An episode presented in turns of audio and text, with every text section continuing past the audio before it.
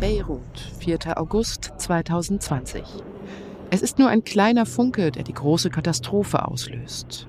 Im Beiruter Hafen brennt nach Schweißarbeiten ein Lager mit Feuerwerkskörpern. Man sieht große Rauchschwaden und Blitze auf den Handyvideos von Amateurfilmern, die zu dem Zeitpunkt noch nicht wissen, dass das Schlimmste jetzt erst noch kommt.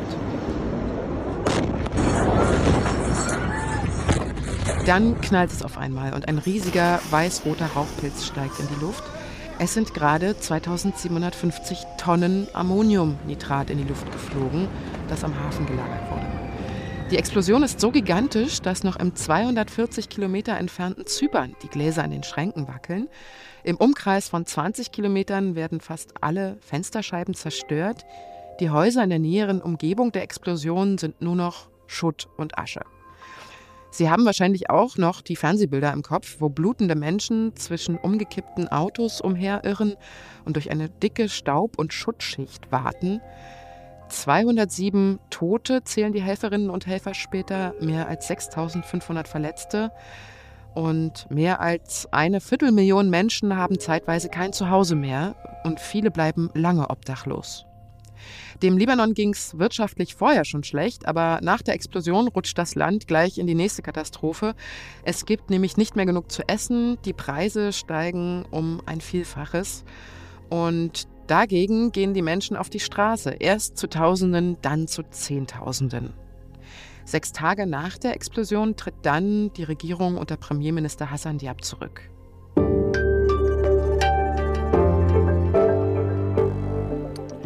Und damit herzlich willkommen zu dieser Was jetzt Spezialfolge zum Libanon mit Elise Landschek. In ein paar Tagen, am 4. August, ist die Explosion in Beirut zwei Jahre her. Und nachdem in den ersten Wochen die ganze Welt ja über den Libanon berichtet hat, ist es in letzter Zeit medial sehr ruhig geworden. Man hört eigentlich kaum noch was von dort. Wir wollen jetzt in dieser Spezialfolge mal in das Land hineinhören, wie es den Menschen in der Zwischenzeit seit der Explosion so ergangen ist, wo der Libanon politisch und wirtschaftlich heute steht und was das eigentlich alles mit uns hier in Deutschland zu tun hat.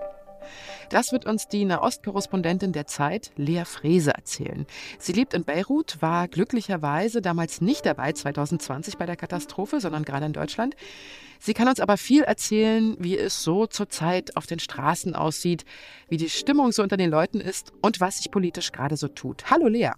Hallo Elise aus Beirut. Du sitzt gerade, hast du erzählt, in einem Coworking Space, wo es so ein bisschen lauter zugeht, weil da auch andere Leute sind. Aber das wird uns hoffentlich nicht weiter stören. Wenn du heute durch Beirut gehst, siehst du dann noch die Folgen der Explosion vor zwei Jahren? Genau, ich war damals glücklicherweise nicht im Land und bin dann mit dem nächsten Flugzeug wieder zurückgekommen nach Beirut und kam an und es war echt alles zerstört. Mein Haus ist sehr nah am Hafen. Die Straßen waren voller Glas und Schutt. Wenn ich da heute durchlaufe, dann ist davon eigentlich nichts mehr zu sehen. Es sind nur noch ganz wenige Spuren zu erkennen, einzelne Häuser, die nicht richtig wieder aufgebaut wurden. Man sieht hier und da noch ähm, ein, ein Haus, ein Gebäude ohne Scheiben, das dann nur so mit, mit Plastikplanen abgedeckt ist. Aber die, die Mehrheit der Häuser, auch mein Haus, äh, hat wieder Fenster, oft einfach die alten wieder eingesetzt. Und so von den äußeren Schäden sieht man kaum noch etwas die nicht physischen Schäden, also das, was diese Explosion mit den Menschen gemacht hat, das ist schon noch spürbar. Ich glaube, da ist ein großes Gefühl der, so ein, ein Gefühl der, des irgendwie Zuhause-Seins und so einer Grundsicherheit, äh, das ist tatsächlich verloren gegangen. Hm. Das wäre ja auch mein Gedanke gewesen. Wahrscheinlich sieht man von außen irgendwie gar nicht mehr so viel, aber in den Leuten, ich meine, es gibt ja auch Leute, die Menschen verloren haben, ne? Das ist ja auch irgendwie wie so ein kollektives Trauma so die, die, Trauer auch um die Menschen damals. Ist das noch Thema eigentlich? Ja, das ist noch Thema. Äh, die Angehörigen der, äh, der Opfer der Explosion, es sind ja über 200 Menschen gestorben damals und das war ein kleines Wunder, weil äh, beim Ausmaß der Explosion hätten es sehr viel mehr sein können.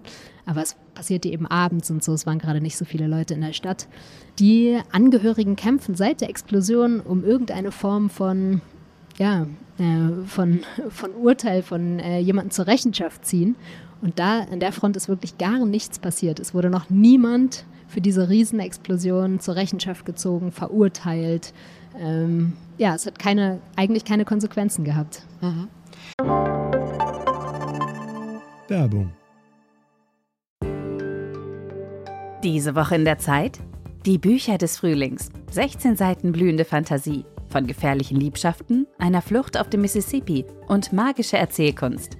Das Literaturspezial zur Buchmesse in Leipzig. Die Zeit, Deutschlands größte Wochenzeitung. Jetzt am Kiosk oder direkt bestellen unter zeit.de/slash bestellen. Du bist mal mit deinem Aufnahmegerät durch Beirut gegangen und hast für uns Geräusche eingefangen, die, wie du sagst, ganz exemplarisch dafür stehen, wie es im Libanon gerade so zugeht. Und das hören wir uns jetzt mal an, was du da mitgebracht hast.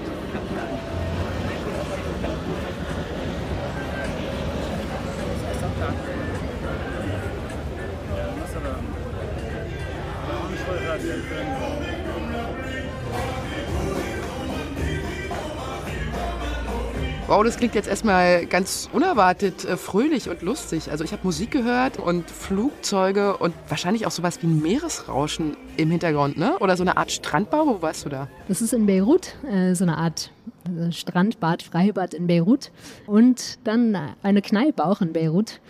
Und ich glaube, etwas, was man gerade gar nicht erwartet ist, ist große Sommerstimmung im Libanon die Leute sind relativ, äh, ja, haben gerade Lust, einfach das zu genießen. Es ist sehr heiß. In diesem Jahr wird das Land überschwemmt von Touristen. Ähm, das sind vor allen Dingen Auslandslibanesen. Äh, es gibt viele, viele Libanesen, die ja im Ausland leben, ausgewandert sind und die trotzdem jeden Sommer noch zurückkommen und die Familie besuchen und das Land besuchen und genießen.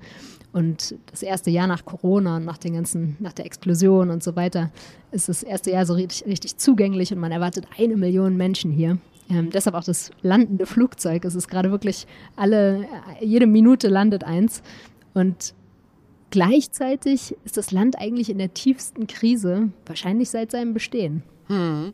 Genau, das äh, hat mich jetzt auch erstmal überrascht, dass du sagst, okay, die Stimmung ist eigentlich eher gut und hoffnungsvoll, weil was du jetzt auch gerade sagst, hier in Deutschland kriegen wir eigentlich immer eher die düsteren Nachrichten zu hören. Ne? Also bei meiner Recherche für diese Folge habe ich so Überschriften gelesen, wie zum Beispiel Hunger im Libanon ist so schlimm wie in afrikanischen Ländern, Wasserkrise im Libanon, alle großen Flüsse sind vergiftet und die Inflation ist auf dem neuen Höchststand und so weiter.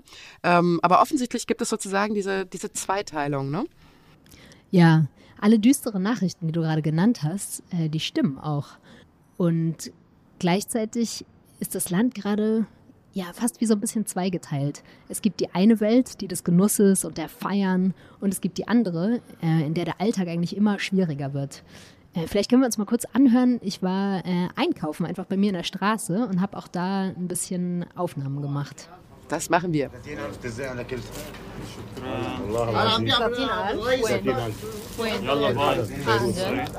لك يا اخي ما تنفرين يا اخي هيك عليك 16000 شو بدك لك يا 16000 I Einmal jetzt. Äh. Okay, du warst jetzt im Laden. Ähm, was, äh, ihr, sp ihr, sprecht alle Arabisch. Was habt ihr gesagt? Ja, das ist der kleine Krämerladen an meiner Straße. Und ich bin eigentlich hingegangen, weil ich meine Stromrechnung bezahlen musste. Das macht man bei euch im Laden? Ja, das ganze Netz ist ja mehr oder weniger zusammengebrochen. Also vom staatlichen Stromversorger kriege ich noch maximal eine Stunde Strom am Tag. Und deshalb wurden im ganzen Land überall so private Dieselgeneratoren aufgestellt. Das ist genauso äh, unheimlich, wie es sich anhört. Es wird wirklich überall einfach viel Abgase in die Luft gepumpt.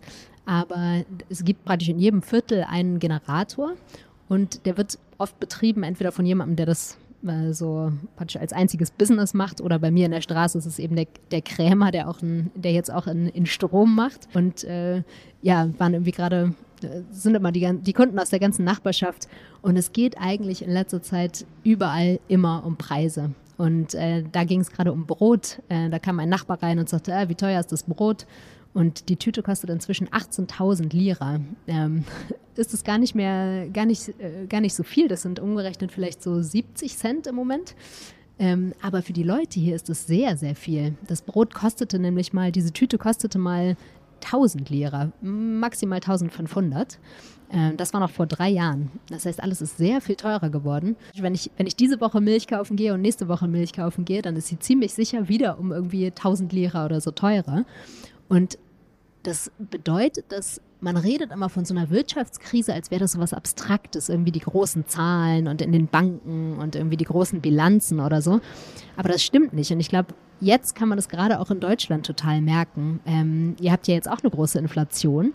Und die letzten Jahre war das für mich immer noch recht schwierig zu erklären den Leuten, was das so mit einem macht, wenn man jeden Tag, ne, wenn alles sich ständig verändert und man einfach gar nicht mehr planen kann, nicht nach vorne gucken kann. Und ich glaube, das kann man jetzt in Deutschland gerade so ein bisschen nachvollziehen. Und in Deutschland ist natürlich das Niveau noch ein bisschen anders. Da werden Sachen teurer, aber das bedeutet ja in der Regel nicht, ne, man, man kann sich dann vielleicht die, die besseren Produkte nicht mehr so leisten, aber also ne, man kann sich versorgen, irgendwie die Nudeln und das Pesto und so, das kriegt man noch, kriegt man gestemmt. Und das ist hier halt anders. Die wirklich armen Leute sind gerade auf sowas wie Brot total angewiesen. Und wenn das so teuer wird, um ein Vielfaches, dann haben die Leute einfach de facto weniger zu essen. Und genau das passiert auch. Die Leute schränken sich halt ein. Ne? Dann isst man halt irgendwie, lässt man eine Mahlzeit am Tag weg, dann gibt es halt weniger gesunde Sachen, weniger irgendwie nahrhafte Sachen und mehr so ganz, was ganz Simples. Und ich war gestern mal am Flughafen, habe meine Cousine abgeholt, die mich besucht und habe mich auch da mal ein bisschen umgehört. Ich habe ja schon gesagt, es kommen gerade super viele Touristen ins Land und da waren irgendwie sehr viele so urlaubsfreudige Ankommende. Und dann waren eben die Familien da, die auf die Leute warten, die sie besuchen und die Taxifahrer und die Arbeiter am Flughafen. Und ich habe mich auch da äh, einmal umgehört, wie es den Leuten so geht. الأزمة. كثير كثير إيه؟ كيف مثلا؟ يعني الحياة صارت أصعب أصعب, أصعب. كل ما هي أصعب كل ما هي أصعب. إيه أصعب مثلا بإيه؟ يعني بالغلاء بالكهرباء بالمي بالمصروف بكل شيء بكل شيء أصعب. ريد ديش يعني موت أحمر يعني كثير صعب. ديفيكالت اشتراك كهرباء مدرسة الاولاد Ich habe mit einer Familie gesprochen, die warteten auf ihre äh, Verwandten aus dem Ausland, die sich, glaube ich, sehr auf den Urlaub freuten. Und die Familie sagte aber, boah, unser Leben, ehrlich gesagt, ist echt deutlich schwieriger geworden. Zum Beispiel das Trinkwasser. Ähm, man muss es hier kaufen, äh, man kann nichts aus dem Hahn trinken und auch die Preise dafür steigen. Und sie sagten, boah, Libanon, das ist doch inzwischen das teuerste Land der Welt für Trinkwasser. Und der zweite Ton, äh, das war ein Taxifahrer, den ich da äh, fand, der sich eigentlich freut, dass er gerade gut verdienen kann, weil eben viele Touristen kommen, der aber auch sagte, Mann, äh, selbst mit dem Geld, das ich jetzt gerade verdiene, es ist echt schwer, über die Runden zu kommen. Er sagte, du wohnst hier, du weißt ja, wie es ist. Alles ist so viel teurer geworden. Und er sagte, das Geld für Strom, für Schulgebühren, für die Kinder, für Wasser, wer soll das noch bezahlen? Hast du noch andere Beispiele für die ähm, Wirtschaftskrise? Wir haben es ja im Libanon eigentlich nicht nur mit einer klassischen Wirtschaftskrise zu tun, sondern es ist eigentlich eine Krise, die betrifft so alle Bereiche des Lebens. Es ist eine politische Krise, eine wirtschaftliche Krise, irgendwie auch eine, eine kulturelle Krise. Es ist echt eigentlich eine Systemkrise. Und deshalb merkt man die Wirtschaftskrise nicht nur daran, dass die Preise steigen, zum Beispiel im Supermarkt oder in Geschäften, sondern man sieht sie überall im Alltag. Zum Beispiel die Straßen. Der Staat hat kein Geld mehr, der Staat ist bankrott. Das heißt, überall dort, wo ein Schlagloch entsteht, wird es eigentlich nicht mehr, äh, nicht mehr repariert. Und es entstehen nicht nur Schlaglöcher, sondern es werden zum Beispiel, es fehlen inzwischen ganz viele Gullideckel. Warum? Weil die Leute so verzweifelt sind und das Geld so knapp ist, dass ähm, einige Leute angefangen haben, Gullideckel, also schweres Eisen, schweres Metall, zu stehlen, weil man das eben verkaufen kann. Äh, das wird dann eingeschmolzen und, und, und wiederverwertet. Das heißt, diese Krise, die ist, das ist nicht nur im Konsum spürbar, sondern es ist echt etwas wie so eine Zersetzung dieses ganzen Staates nach und nach. Man sieht ihn praktisch vor den eigenen Augen zerfallen. Und merkt man auch die Folgen des russischen Angriffskriegs gegen die Ukraine im Libanon? Also zum Beispiel, dass eben auch deswegen der Weizen und damit das Brot knapp wird? Genau, den Krieg und die Auswirkungen generell auf zum Beispiel Weizenpreise, auch ja auf Treibstoffpreise, das merken wir ja auch in Deutschland, die treffen den Libanon und ich denke, viele Länder wie dem Libanon, die vorher schon Schwierigkeiten hatten, nochmal ganz besonders doll. Ähm, ich glaube, was da wichtig ist, ist, dass es hier eben um Güter geht, die eigentlich so eine, ja, die das, die den Alltag ja an sich gesamt mit am Laufen halten. Ernährung und Mobilität. Und ich glaube, genau die sind in ärmeren Ländern und in Ländern, die generell ein bisschen instabiler sind, besonders wichtig, weil die Leute besonders darauf angewiesen sind. Das heißt, Veränderungen in den Preisen, die schlagen sich bei diesen, also in, bei diesen Gütern schlagen sich in ärmeren Ländern nochmal mit deutlich mehr Wucht nieder. Du wohnst ja jetzt seit dreieinhalb Jahren schon im Libanon. Was hat sich denn so in den letzten zwei Jahren, also seit der Explosion, nochmal verändert? Kann man da sagen, das ist dann tatsächlich auch nochmal verschärfter geworden? Ja, es hat sich nochmal verschärft. Ich glaube, die Explosion kann zu einem sehr merkwürdigen Zeitpunkt. Ähm, wir hatten vorher hier im Libanon eigentlich eine große Protestbewegung. Damals war die Rede von einer Revolution. Der Gedanke war, vielleicht könnte man dieses korrupte, kaputte politische System stürzen. Und die Proteste waren gerade so ausgelaufen und dann kam die Explosion. Und es fühlte sich damals wirklich an, als wäre das so eine Art, ja, wie so ein, so nochmal ein Schlag in den Nacken, als wäre damit echt nochmal was so, so, so runtergedrückt worden. Und man hätte ja damals gedacht, Mensch, dann ne, der, die Explosion auch irgendwie Ausdruck dieses totalen Systemversagens, dann kommt vielleicht, kommen die Proteste nochmal in Gang. Aber ich glaube, dann unterschätzt man, was das für eine krasse psychologische Auswirkung auch hatte. Das war ja eine riesige Angst. Also den Leuten wurde echt nochmal bewusst, es kann jeden Moment vorbei sein. Und ja, seitdem ist praktisch, glaube das Wichtigste, was passiert ist, die, die Verschlechterung der Lebensbedingungen, die ist einfach weitergegangen. Das ist wie so ein großes, ständiges Abrutschen. Das wird immer ein bisschen schlechter.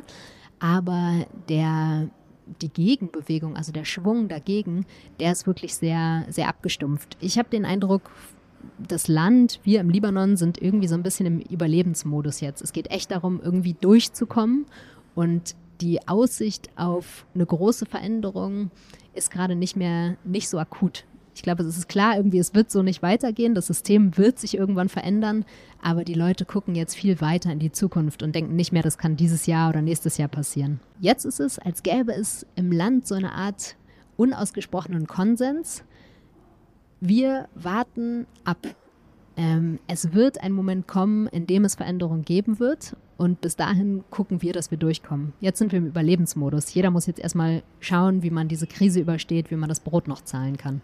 Seit den letzten Wahlen im Mai ist der Premierminister Najib Mikati zum vierten Mal in Folge zum Regierungschef ernannt worden. Was ist er denn für ein Typ? Wie würdest du seine politische Führung des Libanon insgesamt beschreiben? Ja, Najib Mikati, das ist wirklich wie als wäre es so eine Karikatur äh, der herrschenden Klasse des Libanon.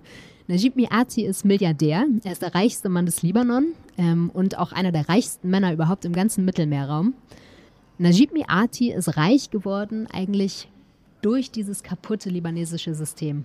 Äh, es gibt viele Korruptionsvorwürfe gegen ihn, äh, nicht mehr als gegen andere, aber es ist deutlich, dass er, genau wie viele andere der mächtigen und reichen Männer in diesem Land, es geschafft hat, sich praktisch am öffentlichen Gut, am, an Staatsland, an Staatseigentum durch Privatisierungen und durch so krumme Deals über die Jahre zu bereichern. Najib Miati steht auch dafür, dass zwischen Politik und Wirtschaft im Libanon eigentlich kaum noch eine Unterscheidung ge, äh, gezogen werden kann. Das heißt, die reichsten Männer sind in der Regel auch die, die politisch am einflussreichsten sind, beziehungsweise diejenigen, die politisch einflussreich sind, können sich die besten Deals und die besten Geschäfte sichern äh, für die eigenen Taschen. Und genau das ist, glaube ich, der Punkt, der auch dieses System so kaputt gemacht hat. Mhm. Jetzt gibt es ja manche, die richtig von der Regierungsmafia sprechen, ne? oder wie so ein Kartell. Genau, ich glaube, das ist eigentlich eine, eine ganz akkurate Beschreibung. Es funktioniert wie ein Kartell. Denn wenn man von außen auf den Libanon guckt, dann sieht man konkurrierende Parteien, auch konkurrierende Religionsgruppen. Äh, und es sieht so aus, als wäre der Libanon irgendwie so ein Kuchen, von dem alle ein Stück abhaben wollen. Wenn man aber von innen guckt, dann sieht man, dass eigentlich die Gruppen und auch die mächtigen Figuren, die vermeintlich konkurrieren, auch dadurch so reich werden können, dass sie eigentlich untereinander sich so miteinander arrangiert haben. Dass die Leute unten, also die große Mehrheit, die große Mehrheit der auch inzwischen sehr armen Libanesen, ähm, nichts mehr davon abbekommen. Bei den letzten Wahlen konnte aber ja die Opposition, also ich meine jetzt hier die unabhängigen Kandidatinnen und Kandidaten, mehr Sitze als erwartet für sich vereinnahmen, nämlich 13 von insgesamt 128. Das war ja in dem von der radikal-islamischen Hisbollah dominierten Parlament schon fast spektakulär. Ne? Stehen jetzt hier die Zeichen auf Wandel? Die Wahlen waren ein total spannendes Momentum. Wenn man sich nur die Zahlen anguckt und sieht, boah, nur 13 von 128 Abgeordneten sind jetzt irgendwie von der Opposition und die sind auch nicht geeint, sondern die sind oft als Unabhängige angetreten, sind also irgendwie keine Oppositionsbewegung oder so, dann sieht das erstmal aus wie, pff, naja, wird sich wohl nicht viel ändern ich glaube, der Konsens im Land ist jetzt, die Veränderung wird nicht schlagartig kommen. Es wird keine Revolution geben, die das alte, kaputte System stürzt und es mit einem neuen, guten, effizienten, dem Volk zugewandten ersetzt, sondern der Konsens ist jetzt, oder der Eindruck im Land allgemein, es wird Schritt für Schritt gehen. Und ich glaube, genau dafür steht dieser kleine Anfang im Parlament. Es kommen jetzt eben erstmal ein paar Unabhängige rein. Die werden keine großen, die werden keine eigenen Gesetze durchbringen können, die werden nichts groß selber bewegen können, aber sie sind da, sie sind eine Stimme und sie werden daran erinnern, dass es einen anderen, einen anderen Wunsch im Volk gibt. Und die Hoffnung, die ich jetzt hier viel höre, ist, okay, in vier Jahren sind die nächsten Wahlen, vielleicht kriegen wir dann doppelt so viele. Schritt für Schritt, nach und nach. Ähm, deshalb, also die Stimmung ist gerade, sie ist nicht gut. Ähm, dem Land geht es sehr schlecht, die Leute haben echt zu kämpfen, aber es gibt so ganz fern am Horizont irgendwie eine, eine Art Gewissheit, es wird sich was ändern. Wir wissen nur noch nicht wie. Mhm. Jetzt war ja die Hisbollah immer sehr stark im Libanon und jetzt bei der letzten Wahl hat sie ziemlich viele Stimmen verloren. Ist es so ein Trend? Also kann man das sozusagen ernst nehmen, dass das auch so weitergeht, dass die einen Rückhalt wirklich verloren haben? Also bei der Hisbollah, das ist eine ganz wichtige ähm, politische Kraft im Land. Ähm, und das ist sie, glaube ich, auch weiterhin. Ich glaube, es gibt auch für ihren, praktisch für den, für den Kurs, der nennt sich ja eine Widerstandsbewegung, auch gegen, gegen Israel. Ich glaube, diese politische Grundidee, die genießt weiter große Unterstützung im Libanon. Inzwischen aber, und da hat sich wirklich viel verändert, sieht man, glaube ich, im Libanon die Hisbollah nicht mehr als eine Art Ausnahme. Vorher war oft der Diskurs, ah, alle sind irgendwie korrupt, außer der Hisbollah. Die ist vielleicht nicht, äh, die, die, die ähm, managt vielleicht nicht viel im Land, die ist eher so unsere, unsere Miliz, unsere, unsere Widerstandsgruppe, aber die ist irgendwie anders. Die sind weniger korrupt, die sind irgendwie ehrlicher und so.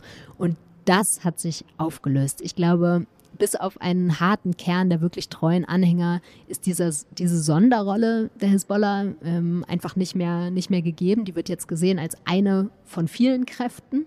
Und ich glaube, damit kann man sich erklären, dass sie immer noch, ne, immer noch viele Stimmen bekommt, aber eben nicht mehr diese große Unterstützung von einst. Du hast ja ähm, vorher jetzt von der Hoffnung gesprochen, die so im Land so ein, auch so ein vorherrschendes Gefühl ist, trotz der schlechten Situation. Ähm, ist das auch etwas, was die Menschen in den Flüchtlingslagern, die ja sehr, sehr groß sind im Libanon, auch so empfinden oder gibt es da eher weniger Hoffnung? Im Libanon leben immer noch mehr als eine Million Flüchtlinge aus Syrien. Ähm, und die Flüchtlinge hier leben einfach in Informalität. Es gibt keine offiziellen Lager oder große offizielle Hilfsprogramme. Darauf hat man damals aus politischen Gründen verzichtet, sondern die haben sich einfach die längste Zeit so durchgeschlagen. Und für die ist die aktuelle Lage gerade besonders schwierig, weil man sich eben nicht mehr so einfach durchschlagen kann.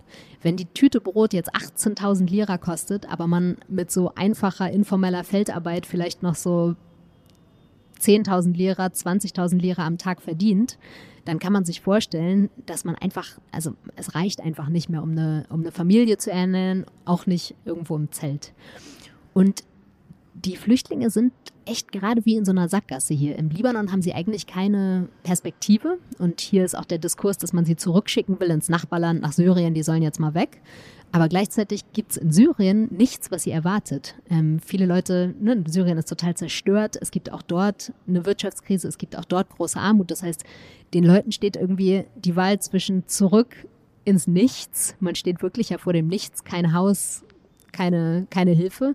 Oder irgendwie hier bleiben, wo man auch nichts hat, aber immerhin ist man schon hier. Also da ist die Lage gerade wirklich sehr, sehr schwierig. Es gibt eine, äh, eine Frau, eine alleinerziehende Mutter in einem Flüchtlingslager in der BK-Ebene, also an der Grenze zu Syrien, die ich jetzt seit ein paar Jahren immer mal wieder besuche. Wir haben uns so angefreundet. Und ich hatte sie vor zwei Wochen gerade nochmal gesehen und da hatte sie mich gebeten, nimm mich mal auf, ähm, falls du irgendwann die, mal die Möglichkeit hast, äh, spiel das mal den Deutschen vor. Und das hören wir uns jetzt mal an. Okay. كل أربع خمسة أيام تحاسب لها Ja, was sagt sie hier? Ja, das ist Halala im Flüchtlingslager. Und sie sagt, ich kann mir kein Brot mehr leisten. Ich weiß nicht, wie ich meine Familie noch ernähren soll. Äh, sie beschreibt, wie sie ähm, jeden Tag bei der Bäckerei anstehen muss für Brot, mehrere Stunden, wie sie als Syrerin da noch irgendwie beschimpft wird, weil äh, ihre libanesischen Nachbarn sagen, Mann, für uns ist auch schwierig gerade, wir haben auch eine Krise, geh halt zurück in dein Land. Und die ist echt verzweifelt, weil sie sagt, ich kann nicht zurück, ich habe nichts, wohin ich, ich habe nichts mehr, wohin ich zurückkehren kann.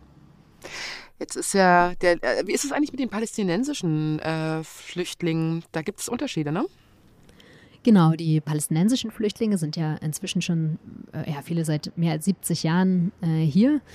Ähm, deren Flüchtlingslager, was mal Zeltlager waren, sind eigentlich ja sehr einfach sehr arme Stadtviertel geworden. Ähm, die palästinensischen, die Situation der Palästinenser hier ist sehr schwierig. Ähm, die werden stark diskriminiert, auch rechtlich, dürfen nicht alle Berufe ausüben.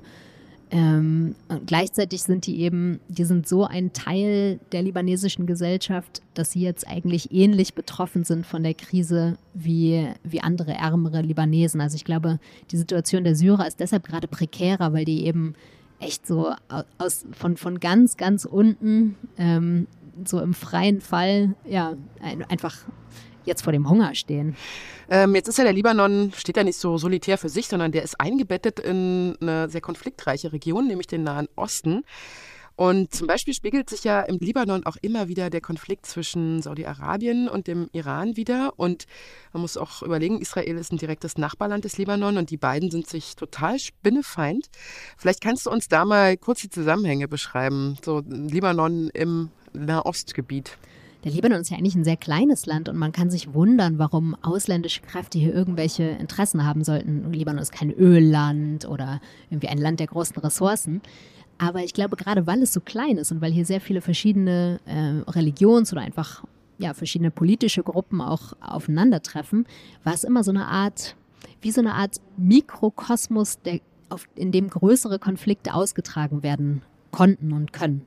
Das heißt, wenn man als ausländische Macht äh, hier eine, eine bestimmte Gruppe unterstützt und die, der Gegner wiederum eine andere, dann kann man hier im Kleinen die großen Konflikte austragen. So war das sehr lange. Das ist auch gerade im Bürgerkrieg äh, hier passiert im Libanon, der erst Anfang der 90er Jahre endete. Und das hat sich heute ein bisschen verändert. Gerade jetzt sind die, Konfl die großen Konflikte noch da. Aber das Interesse der Großmacht, Großmächte am Libanon hat eigentlich stark abgenommen. Ähm, und ich glaube gerade, dass, dieser, dass dieses Land gerade so ganz tief abstürzt, das ist auch ein Ausdruck dessen, dass die ausländischen Mächte so die Nase voll hatten mit diesem, mit diesem auch sehr korrupten System, dass sie ähm, ja kaum noch einfach kaum noch Geld reinstecken und so ein bisschen sich abgewandelt haben einfach von diesem Land. Wie ist denn das mit Israel? Ähm, Gibt es da noch eine, eine spezielle Lage oder Situation gerade? Ja, der Konflikt mit Israel ist ja eigentlich so ein bisschen, fast so ein bisschen eingefroren über die letzten Jahre. Der Krieg ist jetzt, der letzte große Krieg war 2006, ist jetzt also schon 15 Jahre her. Aber ich muss sagen, gerade jetzt, in diesen Tagen, in diesen Wochen, mache ich mir wieder ein bisschen Sorgen. In, den letzten, äh, in der letzten Zeit gab es wieder vermehrt ja einfach eine, eine sehr martialische Rhetorik von beiden Seiten. Es gibt gerade einen ganz konkreten Streit um den Grenzverlauf äh, im Mittelmeer. Dort hat man nämlich äh, Gas gefunden, Erdgas, und das soll jetzt äh, soll gefördert werden. Und beide Länder erheben Anspruch darauf. Und über diesen Konflikt, der schaukelt sich gerade so hoch und man hört wieder so Töne, die echt an die Zeiten von 2006 erinnern, ganz grobe Drohungen. Und ich muss sagen, Ach echt, ja? mh, und ich muss sagen, man hört davon gerade, glaube ich, in Deutschland wenig, weil es ja, weil man da auch mit anderen beschäftigt ist. Aber ich mache mir schon Sorgen darüber, dass das in den nächsten Wochen nochmal hochkochen könnte. Hm. Wir hatten jetzt die arabischen Länder, wir hatten Israel. Welche wichtigen ausländischen Player gibt es noch für, für den Libanon, die da eine Rolle spielen? Einer, der, glaube ich, in Europa sehr viel oft vergessen wird, ist Europa selber. Mhm, ja. Ich glaube, in Deutschland ist manchmal gar nicht so bewusst, was für enge Beziehungen man eigentlich in den Libanon hat, weil sie sehr viel weniger so praktisch konkrete Außenpolitik mit einer großen Vision sind, als eher der Umstand, wie man so alltäglich miteinander verbunden ist. Es gibt eben sehr viele Libanesen, die nach Deutschland ausgewandert sind, die auch Geld zurücküberweisen, die auch enge Beziehungen haben zu der Familie hier.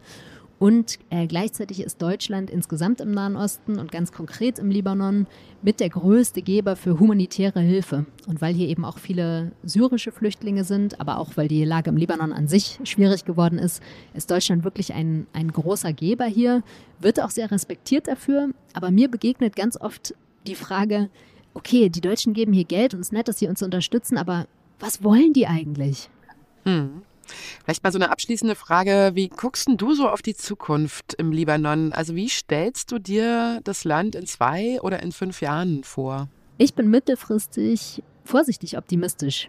Was nicht heißt, dass ich nicht glaube, dass die Krise noch einige Jahre andauern wird und dass sie auch noch andere Level erreichen wird. Ich glaube, wir werden noch, noch viel schlimmere Not auch hier sehen. Langfristig aber, glaube ich, gibt es eine Art Konsens im Land und auch in der Region, dass es eigentlich nicht mehr so weitergeht wie bisher, dass dieses alte, kaputte System sich verändern muss und auch verändern wird. Man sieht eben noch nicht den Weg, wie man da hinkommt und wie es genau aussehen wird, aber ich glaube, es gibt die Sicherheit, es wird sich was verändern. Und damit sind wir am Ende unserer Spezialfolge zum Libanon angekommen. Vielen Dank, liebe Lea, für deine vielen interessanten Antworten und die tolle Einordnung. Danke dir. Und Sie, liebe Hörerinnen und Hörer, können uns gerne schreiben, wie Ihnen diese Folge gefallen hat oder wenn Sie Fragen haben. Unsere Mailadresse lautet wie immer wasjetzt.zeit.de.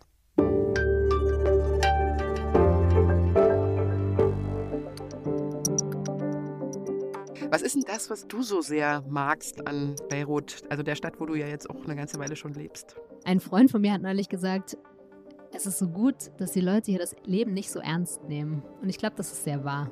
Ich genieße es einfach,